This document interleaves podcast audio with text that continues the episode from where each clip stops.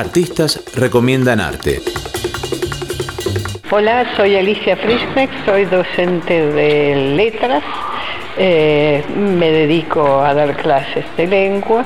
Eh, voy a recomendarles eh, la última obra que, leí que me parece que vale la pena, que es la biografía de Alberto Migré, un personaje de, la cultura argentina, de la, de la baja cultura diríamos, un autor de telenovelas de los años 70, escrita por Liliana Viola.